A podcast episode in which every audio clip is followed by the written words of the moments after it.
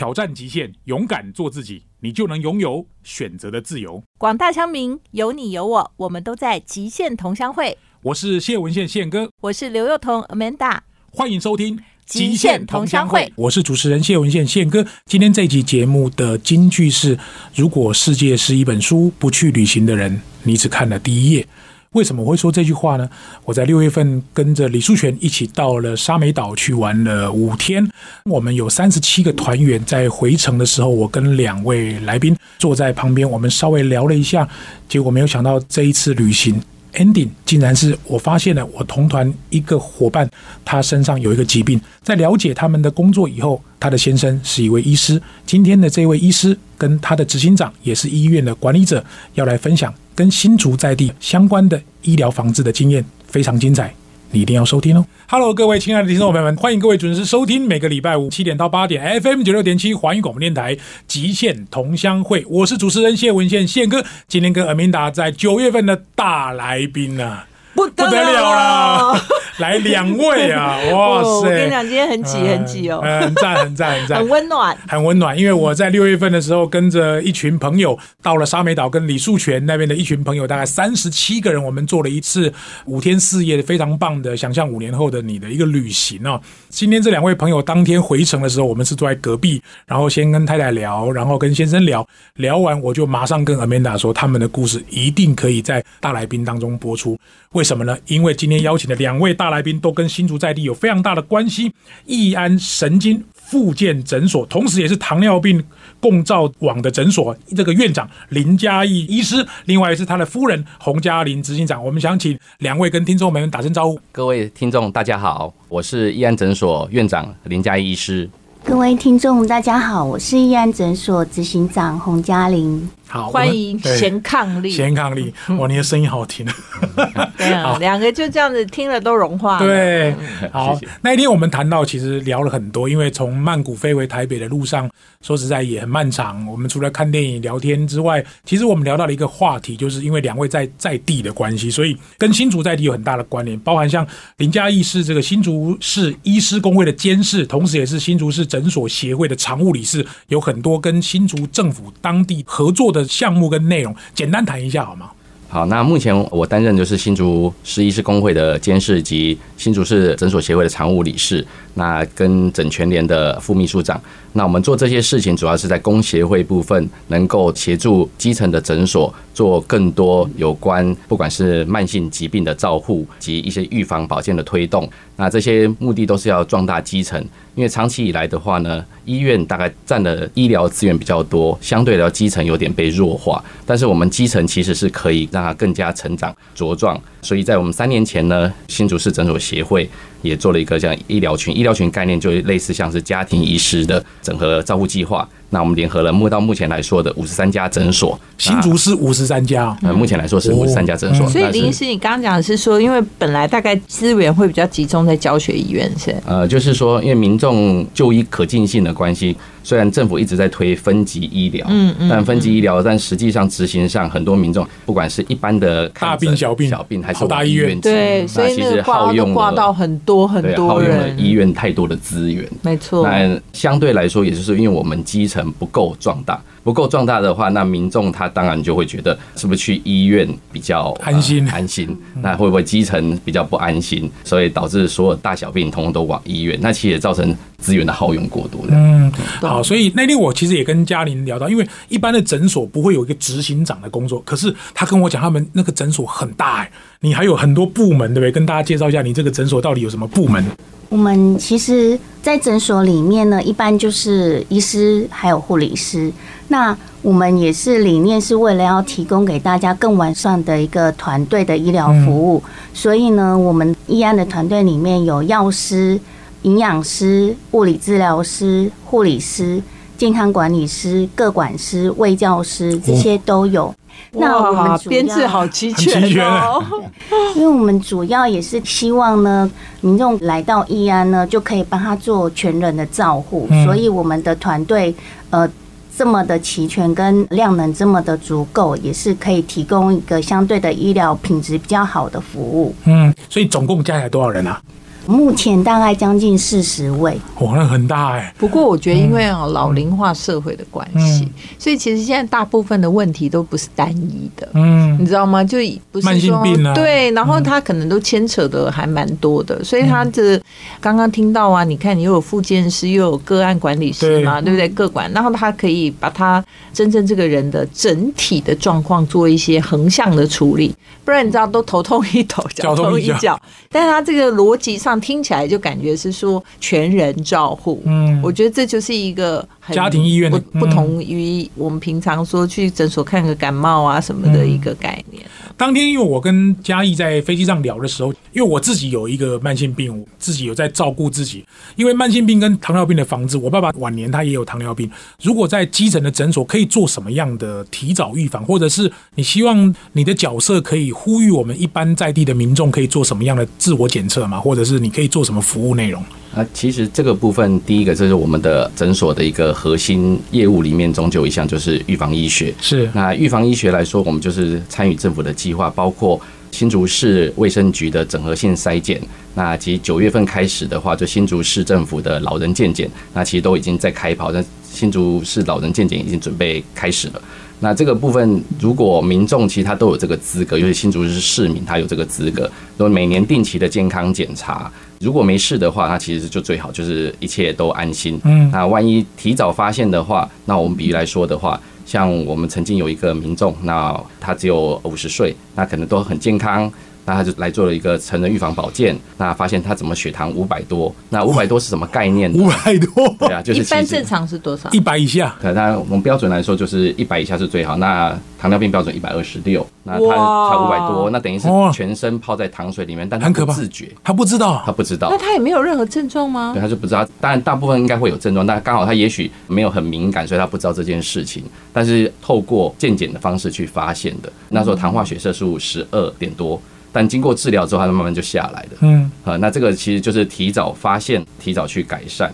那我们也有老人家呢，本来他糖化血色素大概的五点七、五点八附近，他也觉得他没什么事。嗯那经过了一个老人健检之后呢，那发现哎怎么血糖突然飙高，变成三四百，还好赶快打了胰岛素治疗之后，过了几个月慢慢改善。嗯那其实这个我们可以着力的地，基层可以着力的地方，就是帮他透过预防医学的检测，检测万一提早发现的话，赶紧治疗，就不会到后面呃严重对而。且他其实拖到后来啊，就会变得很糟糕。，对，因为糖尿病或者是血糖很高的并发症，其实是很多三高，对，所以其实我觉得基层的这种，应该说刚刚林医师讲的，就怎么样去让基层强健起来哈，嗯给民众提供第一线的服务，我觉得这件事情真的是还蛮重对要，。也千万说不要什么很多病都跑医院，这其实真的对等很久，嗯大家也会觉得说这样子还是还蛮劳民伤财的。我自己在看慢性病，我也很重视我自己的身体，也希望我服务听众能够很久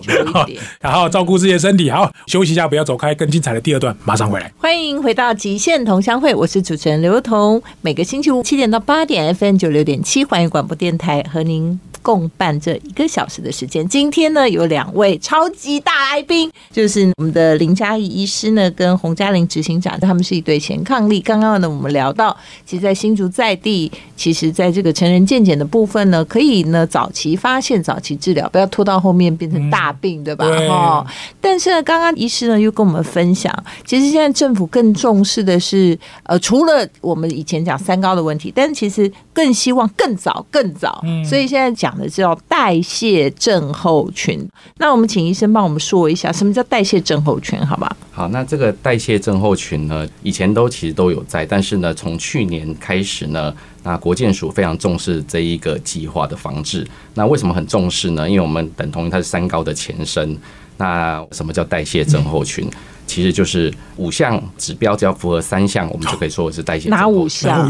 啊第一个呢，腰围男生大于九十公分，那女生大于八十公分。捡到之前宪哥马上 笑得很尖锐。中一个，对那第二个呢，就是血糖，血糖空腹血糖大于一百以上。好，我没有。啊，那第三个呢跳过就是三酸甘油脂，三酸甘油脂大于一百五十。那好的胆固醇呢，女生小于四十，男生小于五十。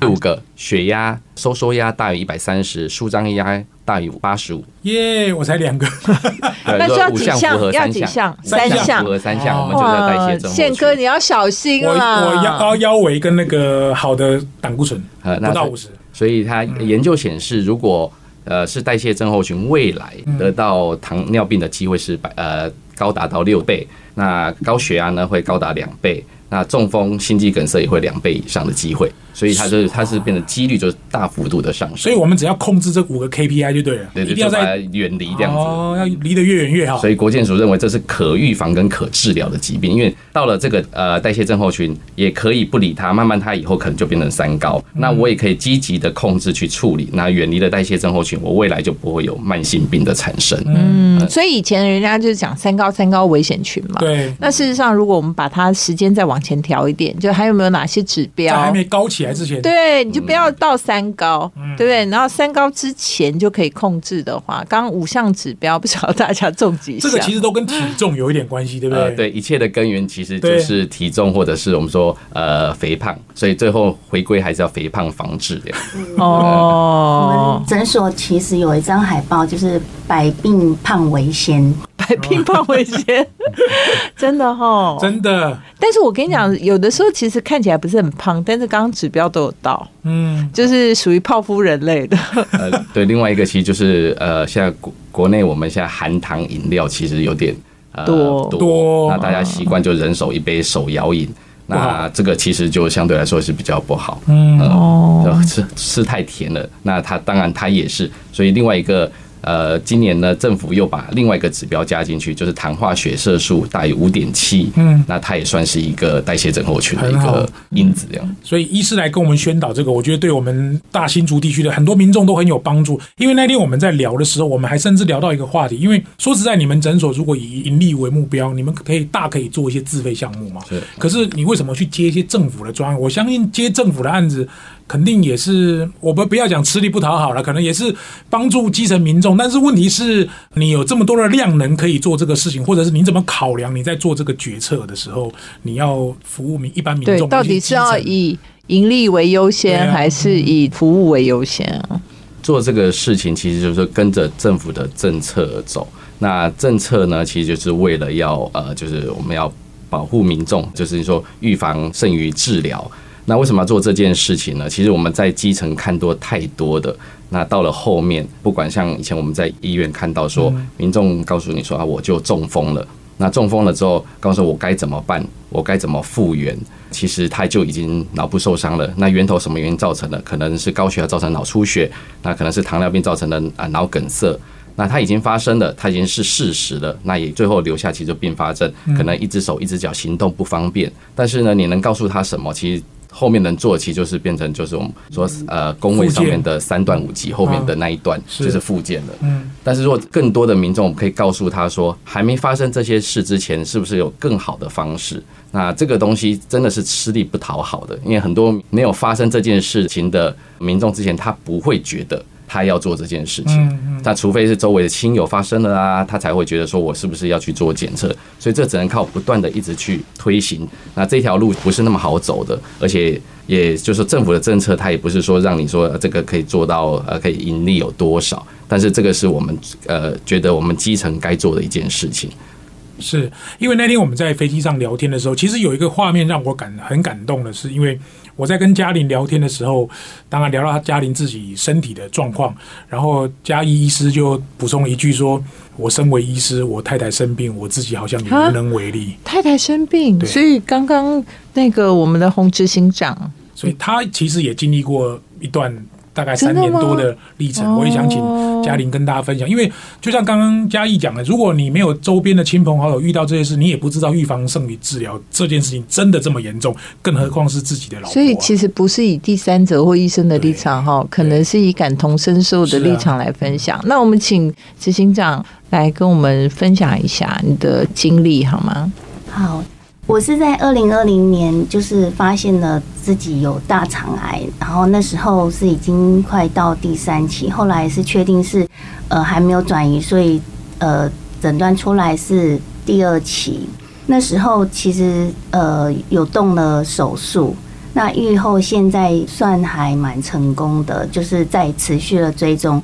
那我要讲的是，其实我当时大概四十四岁，那在政府的筛检计划里面呢，其实是五十岁以上有呃补助，就是奖励大家要做大肠的筛检，就是粪便的潜血反应。我其实是在呃二零一四年有做过一次粪便的潜血反应，当时是。呃，反应是没有没有检测出来的，所以在这几年中呢，我也没有想过说自己不是这样的一个高风险的族群，所以并没有每年或是定期的再去检测。直到二零二零年发现的时候，其实那时候已经就是肿瘤蛮大的。那那时候是也是健康检查检查的吗？还是你觉得有症状？有症状。那时候是上厕所都是有血便。对，所以后来就觉得哎，症状不太对，所以就跟先生说，嗯，我觉得我们应该要做一次大肠镜的检查。嗯，对。所以中间最关键的变数就是一四年检测过一次，二零二零年发生症状，中间隔了六年。对。哦。所以一般如果政府五十岁以上的人，他是鼓励多久检测一次？呃，两两年可以做一次免费大肠癌的筛检，所以不用钱的嘛。呃，是我记得就是一个盒子，他什么发给你，然后自己寄回去，是不是？对对对。啊，其实我都把它忽略。我跟你讲，所以其实蛮严重的。像那个那个于天的女儿有没有？那个于于愿琪，那也是大肠癌的关系。所以其实并不是大家想象中说，好像年纪很轻就不一定会得癌症这样。所以我觉得大家那个观念可能也都要调整，早期发现就是定期检。检查，这还是蛮重要的一个想法。嗯，那我问一下嘉玲，所以你发现的时候，你那时候在医院帮忙吗？也是担任这个位置？对，我就是一直都是在医院负责营运管理的，所以。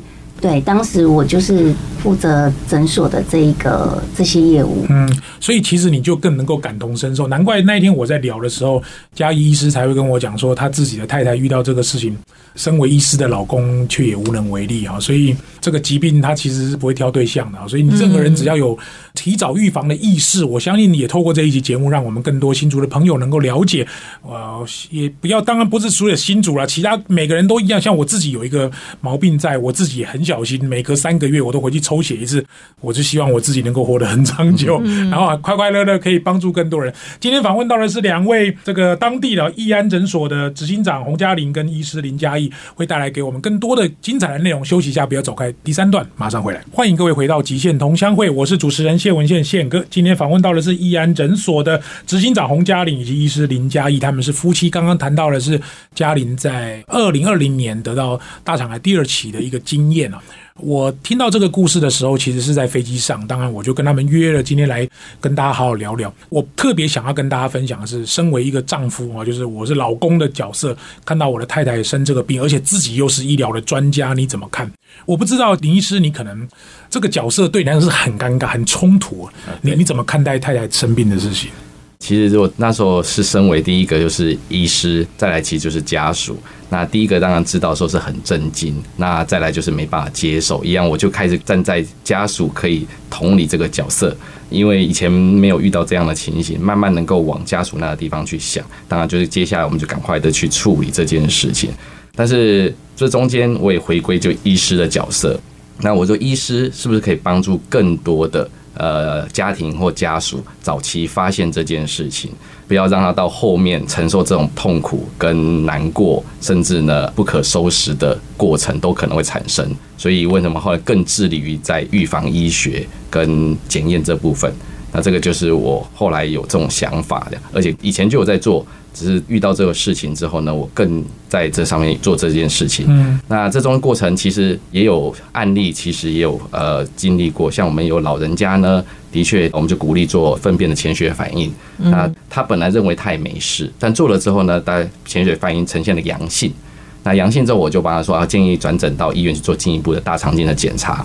那检查完了之后呢？那那边的医师当然说还好，只是一个高度分化，意思就是说癌前的病变，那赶快就把它处理掉。那回来他非常的感激我们诊所，就还好我们有帮他做这项检查，也转诊到医院去处理掉了。那这个就是我们真的有实际帮民众做到的，也真的呃经过这种案例之后呢，我觉得更需要让民众推广，因为在国健署的统计来说啊，大概每一千位做大肠癌的粪便潜血反应，大概会有七八十位左右是阳性的，哦，这么千高分之七哦八十哦，但是七八十就那就诊百分之七八呃啊。然后就要转到医院去做大肠镜，但里面大概会抓到两三位，可能真的就是大肠。哦，就两是说他三位对其对实不见得每一个都是对啦，对他只是有时候说可能是有可能高危险的时候，对对对他就要对转去做所以这个就是大肠镜。透过最基本的检测而，且容易，嗯然后对检测完如果有异常了，再去转介到医院，再去做大肠镜的检查。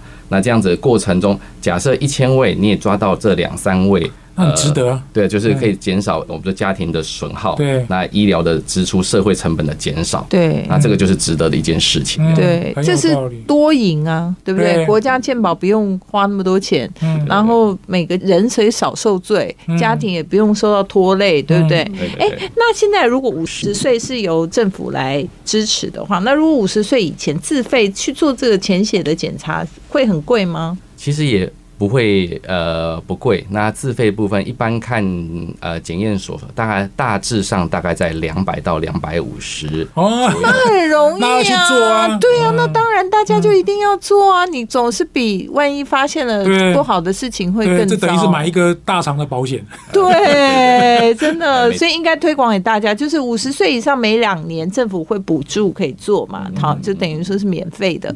但是如果你五十岁以前你也担心自己有可能有这样的风险的话，其实花两三百块，你就可以在一般的检验所嗯或者是知道结果，对，发现说有没有这个可能性。那如果有，你再去大医院检查。我觉得这件事情很重要啊，这根本就是两杯咖啡的钱吧？对，那嗯我想问一下嘉义，如果说假设我是新竹市民，然后我又五十岁以上，那可以直接到你们诊所去挂号吗？还是、呃，可以啊，因为它这是国健署可以给付的。那这个如果是五十岁以上，两年可以做一次免费的筛检。嗯那这个也是新竹市卫生局现在积极在推动的。嗯那所以他甚至每年呢，卫生局包括局长或副局长他们就是有一个叫整合性筛检，哦包括成人预防保健，然后还有就是四癌的筛检。那如果不符合呃国建署的资格的话，甚至卫生局他们都有经费，就是给提供三十岁以上的市民甚至抽血或做一些癌症的检测。那如果需要的话呢，可以到我们的诊所。那我们的诊所在巨城附近。啊，新竹巨城，哦。反正大家上去搜寻亿安，就亿就是亿万富翁的亿，安就是安全的安，就是要有亿万个安全的意思。很好买对保险。真的真的。嗯。其实我觉得就是大家还是可以去搜寻一下，就是你在自己的县市里面。住家附近啊。对，然后你也可以去询问诊所，嗯。就是说，哎，大概是几岁的人，然后在当地或者中央或者地方有补助哪些的健康检查。尤其我觉得，如果说家里的年轻一辈的子女，其实也应该帮父母注意这件事情。对，那如果你父父母亲他呃满这个年岁数的话，其实你可以多带他去理解运用政府免费的资源，然后提早发现、提早治疗，其实可以免除很多就是不必要的痛苦。没错。我自己妈妈因为中风的关系，我很小的时候，我妈就跟我讲说要叫我多注意血压。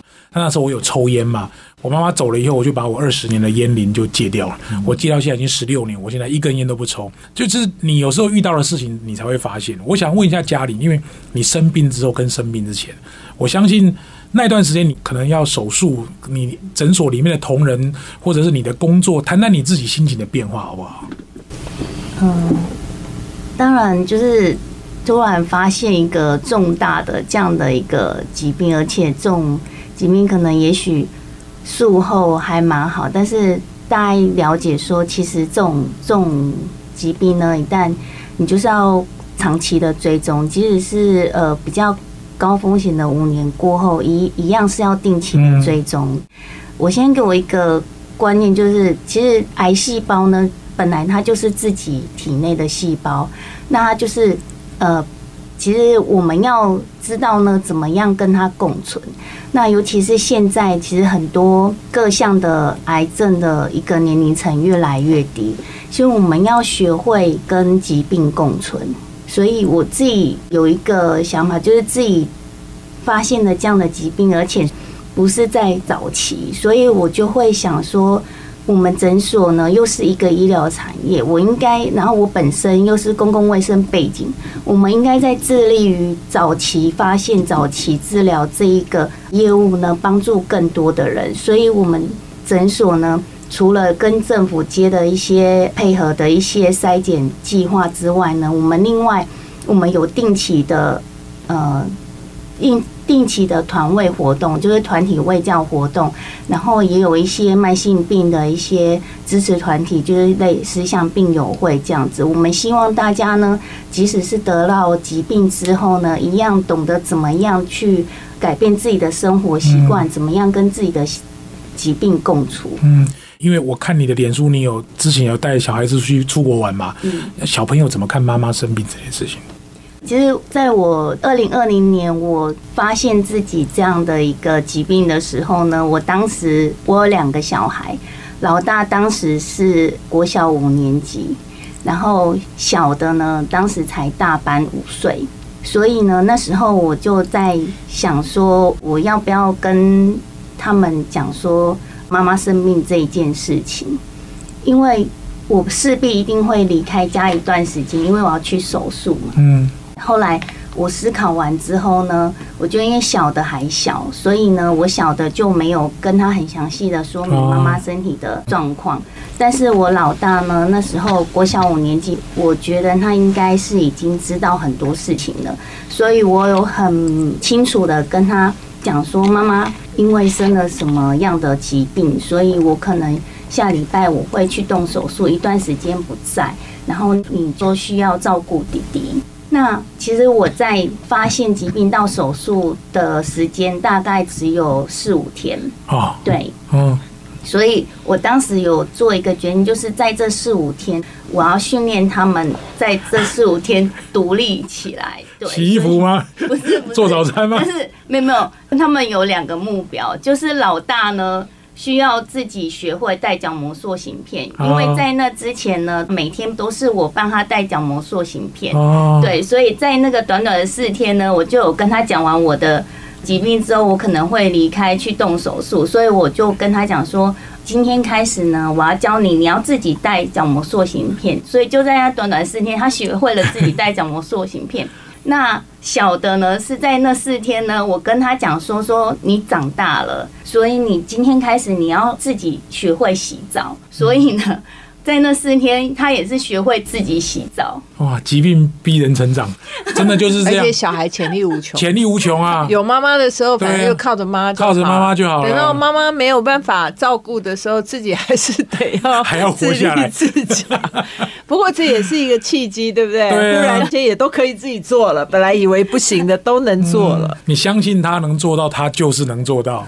而且我相信两位的小朋友一定都很聪明。你跟他讲，那因为你整个去开刀四五天之内就决定，你复原期大概多长啊？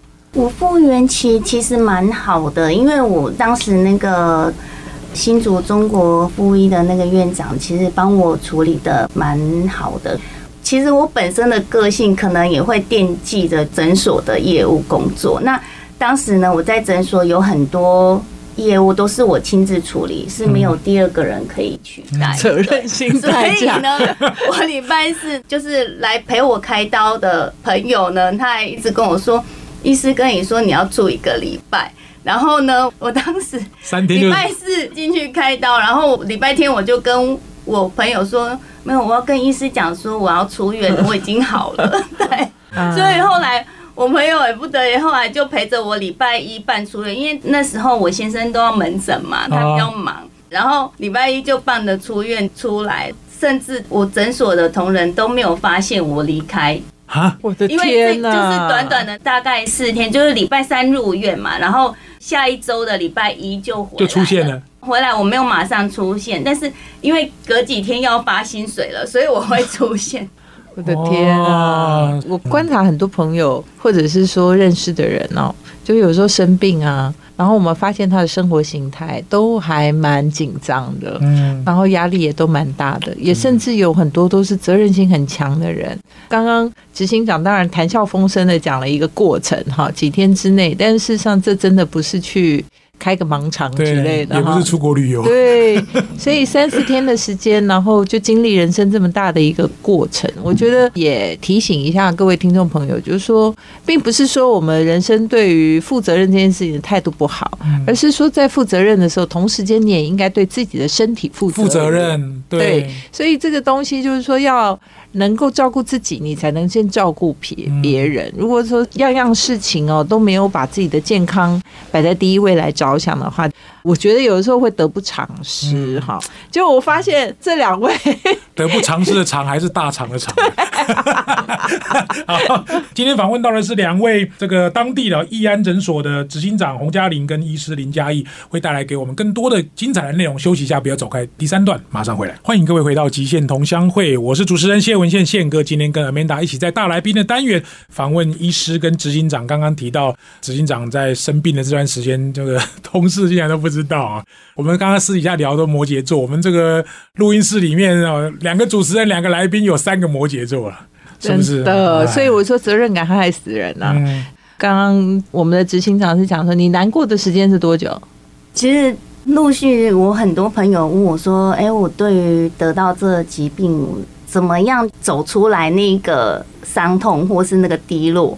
然后我就跟我朋友说。我就是检查发现的那一天呢，难过，然后有哭，对，因为毕竟这么重大的打击，情绪的发泄是难免的，一定会的。但是后来就没有了，因为我没有很多时间去沉浸在这个一个难过跟痛苦的感觉里面，因为我要去规划说，那我这个手术之后，如果我愈后状况有各种情况不是那么理想，那我之后我的小孩要怎么规划？我诊所我要怎么交接？我的天哪，我天哪为母则强、哎真。的，所以完全就是一天难过完，接下来就想说小孩要带脚膜做镜片，要教洗澡，甚至还要规划人生，然后规划诊所啊。嗯我认识他们夫妻，我也感觉可能就是因为嘉玲生这个病，让你们接下来要做这件事情这么坚定，呃，是对不对？不要让这件事情发生在别人的家庭里。对啊对啊，或许其他没有摩羯座，对啊，因为没有办法这么坚强这段时间，我觉得我比较难过。啊，哎，双子座的谈谈心情，对，对啊，那时候难过就是那真的第一个说换成我现在变成家属的角色，我不能接受这件事情。那虽然很快的经过安排，短时间赶快处理，不过那几天呢，就是那一个礼拜等待到家手术，其实这中间呢非常的煎熬，非常的难熬。嗯那甚至晚上一直在想，那如果我太太能够恢复的话，我一定要就发愿帮助更多的人。他不是发愿说我对老婆更好，他是发愿说我要帮助更多人，更多的人也是可以啦，也是可以啦。嗯，好，哎，那个时候刚好是在疫情的时候，对不对？对对对，我爸爸也是那个时候生病，就是看病或者是照顾了也不是那么方便，就是了。嗯对对对好，因为这个对两位从事医疗这个行业，可能就是一个重新的动力啊，reset。好，最后再帮我们稍微整理一下，就是你们诊所提供的服务，也希望最后做一点呼吁，好吗？那我们这边其实着重就是义安诊所四大核心。那第一个就是慢性病，第二个就是疼痛的一个评估，嗯再来的话就是肥胖的防治跟预防医学。那这是我们持续在一直在做的，这就是我们的核心价值的部分。所以其实预防胜于治疗，我自己也是在很早期的时候发现一个癌症，现在已经四年又两个月了啊，所以五年的这个高风险期，我自己也希望能够顺利度过。我也常常告诉别人说，因为要不是得到这个病，其实我也不会马上把我的事业就做一点点修正，然后现在尽量奉献在公益活动或者是帮助人成长这件事情上，也很开心。今天访问到两位，我跟 Amanda 也学习的很多，也希望收听这个节目的所有朋友，你们都能够健健康康、安安心心度过你们生活的每一天。今天的节目到这边告一段落，谢谢各位的收听，我们下个礼拜再见，拜拜。拜拜。欢迎回到现场观点。有人说呢，其实所有的零，就是你加的所有的零零零零零零，你生活里头你赚多少钱，事业多么有成就，还是你有很多好朋友，都是后面的零。但是呢，它一定要加上前面一个一才有意义，不然再多的零还是零。那前面那个一是什么呢？就是身体健康。其实我觉得身体健康真的大家都觉得非常非常重要。你去问每一个人都不会有人跟你说健康不重要。但是我们到底为了身体健康付出了哪些事情呢？你是不是在饮食上有做过很好的控制？今天我们跟大家介绍了什么叫做代谢症候群。你是不是在生活上有做过很好的调试？你是不是能够戒烟戒酒，然后让你的生活比较规律，而且定期的有一些运动的习惯？还有更重要的是，如果这以上的你都没有做得很好，那你是否也有定期的在做健康检查？那有些东西其实你只要小小的花费，或许你就可以避免很多以后不必要的遗憾。今天的现场观点呢，就是希望每个人呢都能够爱惜自己，照顾自己，注重身体的健康。我们下个礼拜再见喽，拜拜。